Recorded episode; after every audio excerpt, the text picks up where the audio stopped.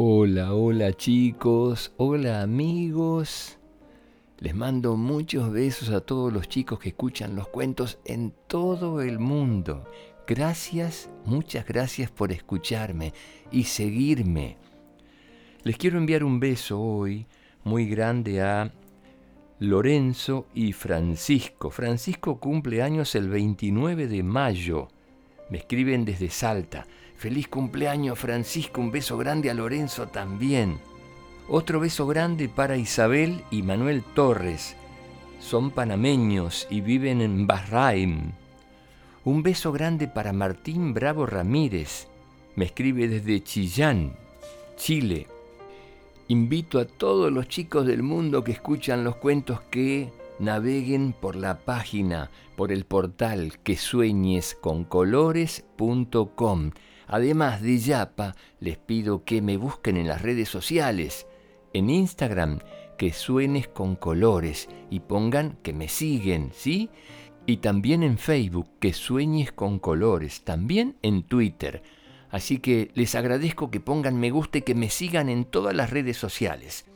Para la transmisión de Zoom del día 19 de junio a las 3 pm hora argentina, pueden enviar un mail a que suenes con colores gmail.com o a través del portal. Pueden entrar a la página de los cuentos y allí escriben en una ventanita que aparece enviar mensaje, ahí pueden escribir su nombre, su mail y la ciudad desde donde están escuchando los cuentos.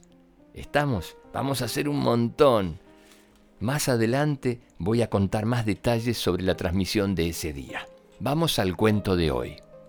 Irineo Everaldo Cienpuertas tiene un nombre poco común. Eso es lo que piensan los que no lo conocen. Quienes lo hemos tratado, sabemos que no es el nombre lo más original de Irineo, sino su oficio. El señor Cienpuertas, en efecto, trabaja de personaje, de personaje de cuentos, de cuentos y de novelas, aclara él cuando se presenta.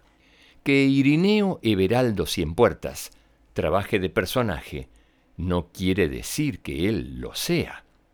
En la vida real es un caballero de lo más parecido al resto, a tal punto que si uno no supiera cómo se llama y de qué trabaja, hasta podría pensar que es un tipo vulgar. Pero no.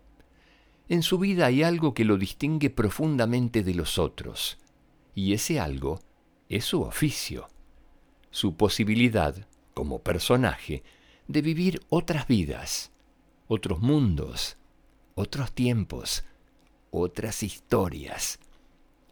Irineo descubrió su vocación a los trece años y por pura casualidad. Iba caminando una mañana al colegio, cuando de pronto vio la puerta abierta de la única casa abandonada que había en la cuadra, y no pudo resistir la tentación. Apenas traspasó el umbral, se sintió subyugado por la aventura y se internó en el caserón. Al principio, el fuerte olor a humedad estuvo a punto de hacerlo salir, pero al cabo de unos minutos acostumbró su nariz. Fue en plena recorrida cuando en uno de los cuartos de la casa encontró una biblioteca enorme en la que había un solo libro. Arrastrado por la curiosidad, ¿quién no? Se acercó para ver cuál era. Ni el propio Irineo podría precisar cómo y cuándo se metió en aquel libro, y mucho menos en qué momento salió. Lo cierto es que fue de ahí de donde surgió años más tarde, para sorpresa de quienes lo habían estado buscando durante tanto tiempo, y más sorpresa de los nuevos dueños de la casa, que un día vieron emerger un hombre de un libro como quien brota de un repollo. En cualquier caso, fue el ingreso de Irineo a ese libro lo que le reveló su singularidad, su verdadera vocación. Y es que se había puesto a leer la trágica historia de amor entre Romeo y Julieta, cuando sintió la imperiosa necesidad de salvar a Julieta, a Romeo también, pero sobre todo a Julieta, que era tan joven y hermosa. Por esos avatares de la trama, Ella estaba a punto de tomar el falso veneno que la haría parecer muerta ante los ojos de su amado Romeo, el que al verla y creerla muerta, se quitaría la vida. Fue entonces cuando a fuerza de concentración el pequeño Cien Puertas consiguió entrar al libro e incluirse en la historia. No, no, no. Empezó a gritar como un desaforado apenas entró. Y a toda prisa, porque le prestaron un caballo, se lanzó a recorrer una página tras otra, tratando de evitar el equívoco por el cual los dos amantes morirían al final, pero no llegó a tiempo. Y aunque en esta oportunidad no logró evitar el horroroso fin de Romeo y Julieta. Lo escrito ya estaba escrito. Convivió mucho tiempo con los personajes de la obra y se sintió muy a gusto entre ellos. Además, dice, aprendió todo lo que necesitaba para encarar el que sería su propio destino, trabajar de personaje, o sea, ofrecer sus servicios para las historias por escribirse. Para Irineo Cienpuertas, empezar no fue fácil. Una cosa fue elegir oficio y otra muy distinta, poder ejercerlo. Lo primero que hizo cuando, ya hecho un hombre, emergió del libro, fue imprimirse 32.000 tarjetas con su nombre y su teléfono. Esto es lo que decían. Señor Irineo Everaldo Cienpuertas. Personaje de ficción, a su disposición repartió tarjetas en todas las librerías y por último puso un aviso en el diario. Personaje se ofrece, decía, para enfrentar aventuras en la selva, salvar inocentes en las calles o enamorar japonesas en Varsovia. Después de tanta publicidad, el primer llamado que recibió Cien Puertas fue el de un escritor entrado en años, muy famoso él, el hombre estaba escribiendo la que consideraba su obra cumbre y tenía un problema para resolver la trama. Hasta donde había escrito, esto es lo que venía pasando. Había un cementerio abandonado que no tenía cuidador y que nadie visitaba, salvo una nena de diez años, que iba todas las tardes a emparejar el pasto y a dejar un ramito de flores en la tumba de su abuela. Una tarde, la joven se quedó dormida con la cabeza apoyada en la lápida, cuando de pronto se hizo de noche, y los muertos de las tumbas vecinas, celosos porque a ellos nadie los recordaba, urdieron un plan para apoderarse del alma de la criatura, no para mortificarla, sino para llamar su atención. La idea del escritor era que mientras la chica dormía, podía escuchar las historias de los muertos y ellos, a su vez, cobrar vida en sus sueños. De esta manera el gran desafío de los difuntos consistía en que la muchacha no se despertara nunca, es decir, se mantuviera siempre entretenida, pero soñando. Me gusta, dijo entonces Cien Puertas. ¿Cuál es el problema?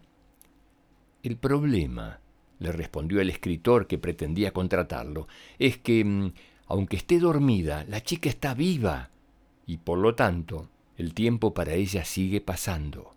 De ese modo, va a empezar a envejecer y también se va a morir. ¿Y entonces? preguntó Irineo interesadísimo. Que mi protagonista es una buena chica y se va a morir sin haber vivido.